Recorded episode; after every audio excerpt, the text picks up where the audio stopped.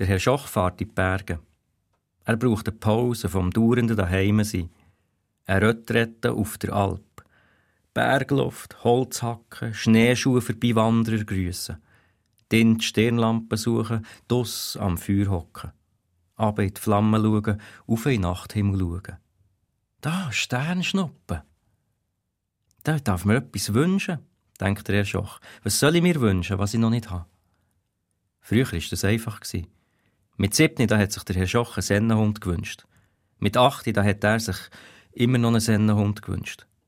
Mit neun hat er sich einen anderen Sitznachbar in Schule gewünscht. Mit 15 hat er sich keine Eltern gewünscht.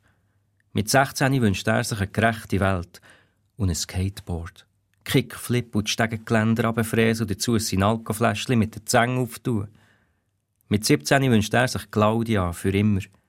Mit 17,5 wünscht er sich Zibil für immer. Mit 18 wünscht er sich, dass Zibil von seinem Sennenhund gebissen wird.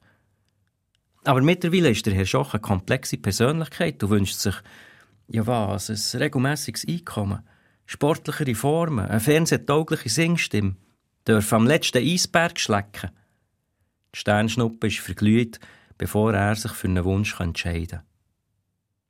Wo das Feuer ausgeht und der Herr Schoch in die Hütte geht und wieder die Stirnlampe sucht, da fürchtet er nichts und freut sich auf vieles und hofft, dass sie die Stadt noch länger ohne seine Einmischung zurechtkommen.